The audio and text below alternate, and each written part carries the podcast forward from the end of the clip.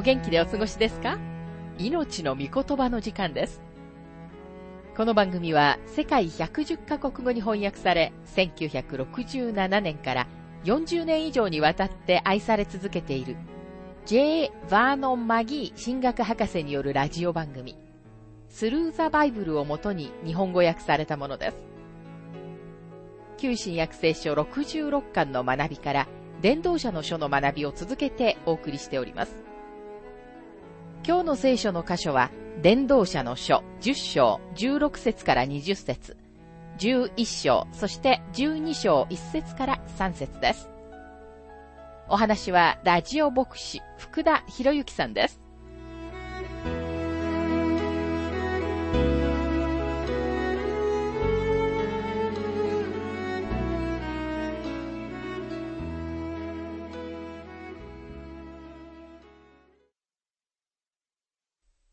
伝道者の書、十章の学びをしていますが、十章の十六節災いなことよ。あなたの王が子供であって、あなたの首長たちが朝から食事をする国は。朝から食事をする国はとありますが、これは宴会のことです。おそらく快楽に身を委ねるようなどんちゃん騒ぎのことだと思います。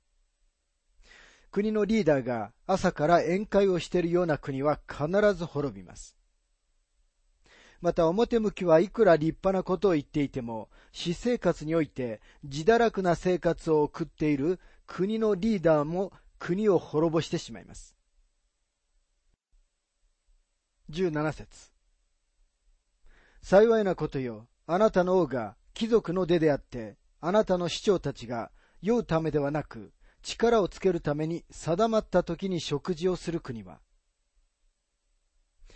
現代の大きな問題は麻薬よりも酒だと思います。マスコミは相変わらず酒のコマーシャルに大金を使って、今では若い男女がビールや焼酎を飲むのがおしゃれなことであるかのように宣伝しています。このため若い人たちの間にもアルコール中毒患者が増え続けています。おそらく酒造業者の利害関係のために正確な数字を得ることはできないと思いますが、アルコール依存症の数は膨大な数字になるのではないでしょうか。伝道者の書10章の18節怠けていると天井が落ち、手をこまねいていると雨漏りがする。この箇所は怠惰、つまり仕事をすることを拒否することに対する基礎上です。このような態度が今日私たちの生活習慣になってきているのではないかと思います。それは一般的に気楽にやんなさい、楽な方を選びなさいといったやりとりにも現れていると思います。言い換えれば、できるだけ仕事をしないで、楽しめるだけ楽しみなさいという風潮のことです。伝道者の書10章の19節食事をするのは笑うため、葡萄酒は人生を楽しませる。金銭はすべての必要に応じる。多くの金持ちはどっちつかずの立場を取ろうとします。彼らは保守的でいたいのですが、同時にまたリベラルにもなりたいのです。20節王を呪うと密かに思ってはならない。寝室でも富む者を呪ってはならない。なぜなら、空の鳥がその声を持ち運び、翼のある者がそのことを告げるからだ。王を呪ってはならないのです。私たちの大統領や総理大臣を呪ってはならないのです。彼らの見解にかかわらず、彼らの風刺画を描いたり、あざけりの対象にしたりすべきではないと私は感じますと、マギー博士は述べています。第一ペテロ2章の17節から18節で、ペテロは上に立つ人に対する私たちの態度のあり方について次のように述べています。すべての人を敬いなさい。兄弟たちを愛し、神を恐れ、王を尊びなさい。しもべたちよ、尊敬の心を込めて主人に服従しなさい。善良で優しい主人に対してだけでなく、横暴な主人に対しても従いなさい。さて、伝道者の書11章の学びに入りますが、この章は人道主義者であり、道徳的な人、つまり良い生活をし、熱くも冷たくもなく、右でも左でもない道の真ん中を行きたいと思う人が従う最善のクラスを教えています。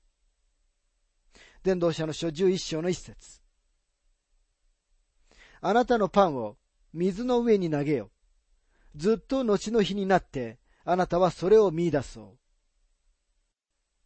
報酬はずっと後になってからやってくるのかもしれませんが、良いことをすることを恐れてはなりません。二節。あなたの受ける分を七人か八人に分けておけ。地上でどんな災いが起こるかあなたは知らないのだから。できるだけ多くの人たちを助けなさい。なぜなら、いつか後になってあなた自身に何かが起こるかもしれないからです。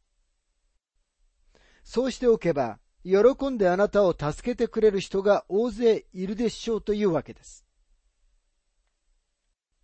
主イエスは、この箇所に沿った例え話をされました。それはルカの福音書16章に記録されています。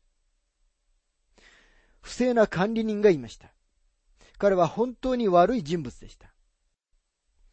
彼は自分がクビになった時に、その人たちから助けてもらえるように、自分の主人に借りのある人たちの負債を減らしてやって、彼らと友達になったのです。伝道者の書11章の3節雲が雨で満ちると、それは地上に降り注ぐ。木が南風や北風で倒されると、その木は倒れた場所にそのままにある。雨の予報が出ているなら、傘を持ち歩いた方が良いでしょう。大きな杉の木が倒れると、それを動かすのは大変です。彼はここで何を言わんとしているのでしょうかこれはもしあなたが何か新しいビジネスを始めるなら、その前に一番最初にその状況をしっかりと把握することが最善である。なぜなら、そのビジネスへの投資が始まってしまうと、どんな変更をするのもとても難しいものだからということを言っているのです。4節風を警戒している人は種をまかない。雲を見ている者は借り入れをしない。つまり自分のやることを賢く行いなさいということです。もし種をまきたいなら、風が止むまで待つ方が賢明です。借り入れをしたくても、もし雨が降りそうなら、借り入れを始めることはしないのです。五節あなたは妊婦の体内の骨骨のことと同様、風の道がどのようなものかを知らない。そのようにあなたは一切を行われる神の見業を知らない。胎児が形作られることと物理的な赤ん坊の出産とは今日もまだ大きな神秘の一つです。霊的な神聖はそれにも増して大きな神秘です。御霊がどのように働かれるのか、私たちにはわかりません。主イエスは、精霊によって生まれる神聖のことを次のように言われました。ヨハネ3章の8節風はその思いのままに吹き、あなたはその音を聞くが、それがどこから来て、どこへ行くかを知らない。御霊によって生まれるものも皆、その通りです。私たちが知らないことがとてもたくさんあるのです。ここでソロモンが言おうとしていることは、単に次のようなことだと思います。あなたが知らないことによって知っていることが煩わされないようにせよ。例えば、誰でも椅子は座るものだということは知っています。しかしその椅子について私たちが知らないことがとても多くあります。例えばその椅子の構造については誰が作ったのか、どのようにして作られたのか何も知りません。でも私たちは確かにその椅子に座ることができ、その椅子は確かに私たちを支えてくれるということは知っています。椅子に関しては私たちが知るべきことはそれだけで十分ですから、知らないことのせいで知っていることを煩わされないようにすべきです。伝道者の書11章の7節から8節光は心よい。太陽を見ることは目のためによい。人は長年生きてずっと楽しむがよい。だが、闇の日も数多くあることを忘れてはならない。すべて起こることは皆虚しい。あなたもいつの日か年を取るのです。老人の生活は宣伝のパンフレットに書かれているほど、いつでも快適であるというわけではありません。9節から10節若い男よ、若いうちに楽しめ。若い日にあなたの心を喜ばせよ。あなたの心の赴くまま、あなたの目の望むままに歩め。しかしこれらすべてのことにおいて、あなたは神の裁きを受けることを知っておけ。だからあなたの心から悲しみを除き、あなたの肉体から痛みを取り去れ。若さも青春も虚しいからだ。特に若い人たちにお願いしたいことは、人生のすべての領域における決断をするのは今だということです。あなたが若いうちに今、正しい選択をすることがとても重要です。どれほど多くの人が人生を無駄にし、今日その無駄な人生を生きていることでしょうか。なぜなら彼らは若い時に間違った選択をしたからなのです。もし正しく生きようとしないのなら、あなたの若い日は虚しいものです。人生は神様からの私たちへの贈り物です。一日一日、一秒一秒が神様から与えられているのです。人生は貴重な贈り物であり、神様のご栄光のために使われるべきものです。人間の主要な目的は何でしょうか？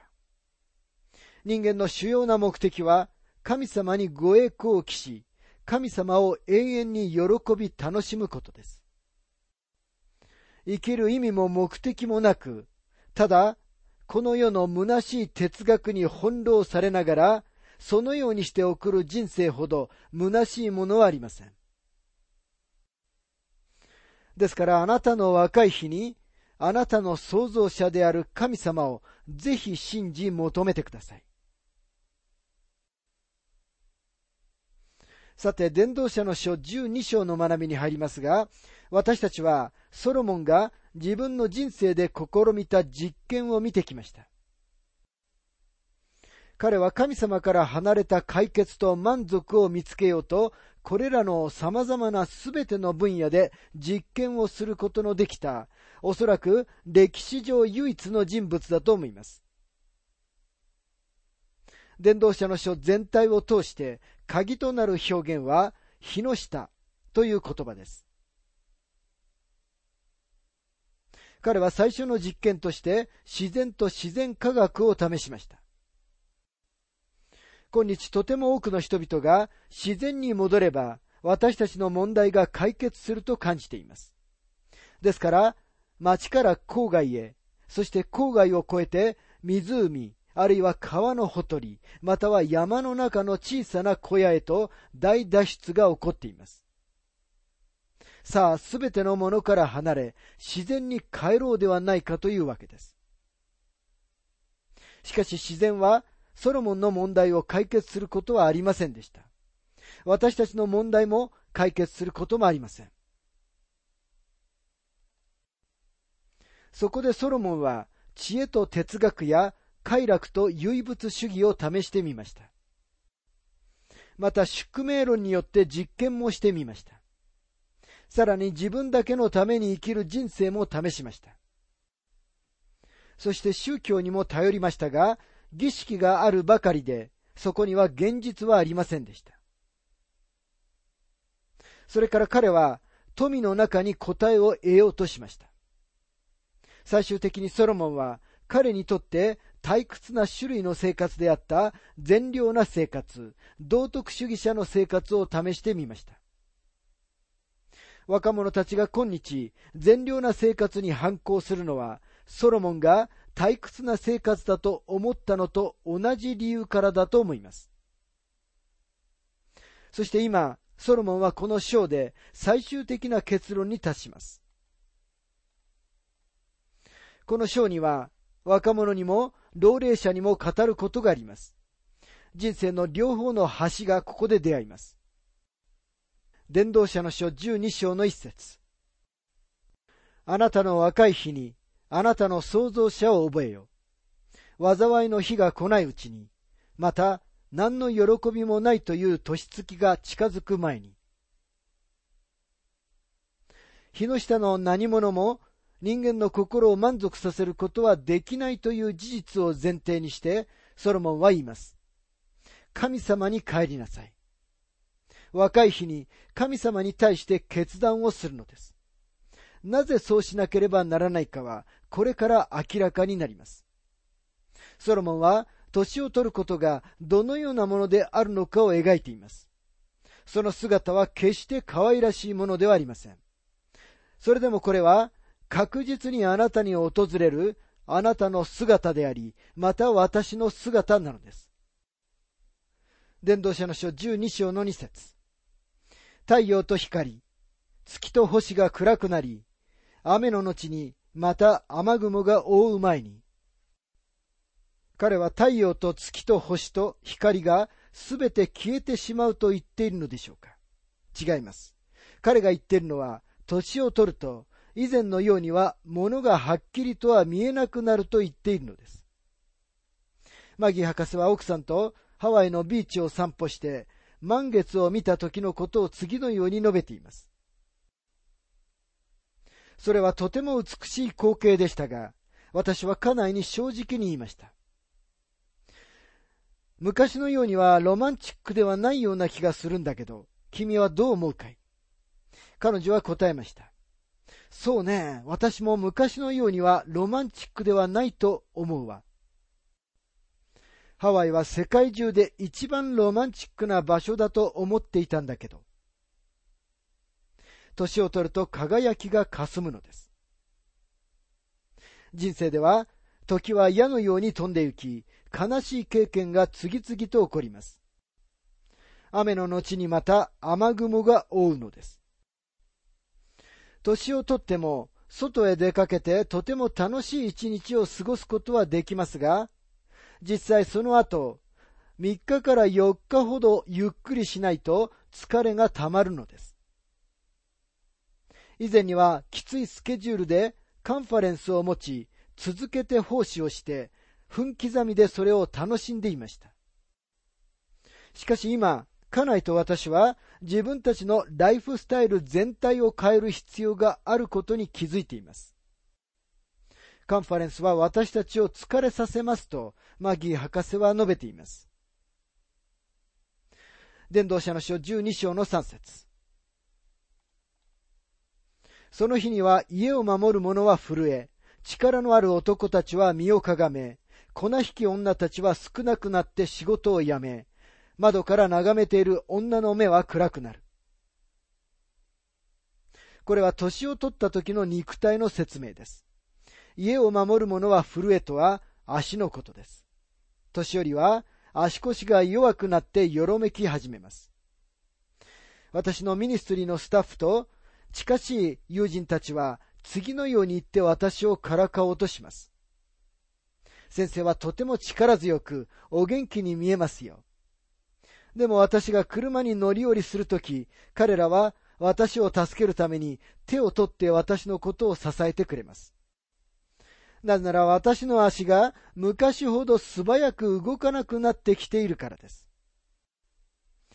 また私は朝起きて階段を降りてくるときにうめきます。家内は、なんでうめくの？と私を叱ります。そこで私は彼女に言います。埋めくのは聖書的なんだよ。パウロは言ってるじゃないか。第二コリント5章の4節で、確かにこの幕屋の中にいる間は、私たちは重荷を負ってうめいていますと。でも正直言って、私がうめくのは、階段を降りてくるときに膝が痛むからなのです。家を守る者は震えるのです。また私は、以前よりも自分がよく転ぶことにも気づきました。はしごに登るときには、以前よりももっと気をつけなければなりません。年寄りは杖をつきますが、私も今、それを考えているところです。力のある男たちは身をかがめとは、肩のことです。先日、家内が言いました。昔のように背筋を伸ばして立っていたら、もっと素敵に見えるわよ。若い時には肩幅が広かったのに、今はすっかり猫背になっているわ。力のある男たちも身をかがめているのです。肩が丸くなり始め、そして確かにその方が楽なのです。粉引き女たちは少なくなって仕事を辞めとありますが、粉引き女たちとは歯のことです。年を取るにつれて歯が抜けてゆきます。ブリッジをするか入れ歯が必要になります。私はまだ今のところ入れ歯に頼らなくて済んでいます。まだ自分の歯があることを感謝しています。でも、もう何年も前から全部の歯にクラウンがかぶせてあります。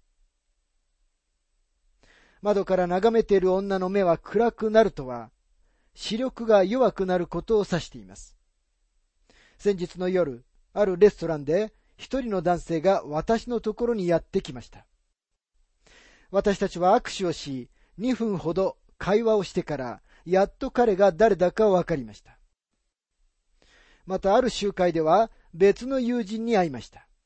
しばらく話して彼が去った後、私は家内にそっと彼が誰であったかなと尋ねました。家内は彼の名前を教えてくれました。それは図らずももう何年も知っている人でした。正直言ってわからなかったよ。確かに彼は変わったね。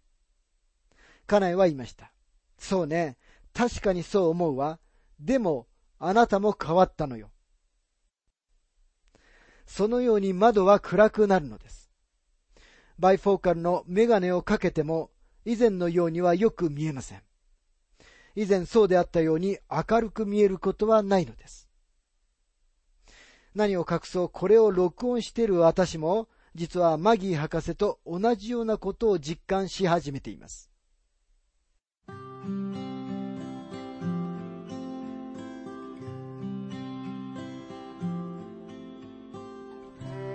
命の御言葉お楽しみいただけましたでしょうか？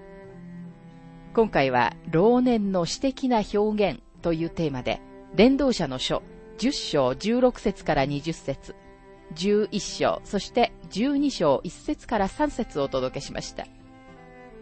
お話はラジオ牧師福田博之さんでした。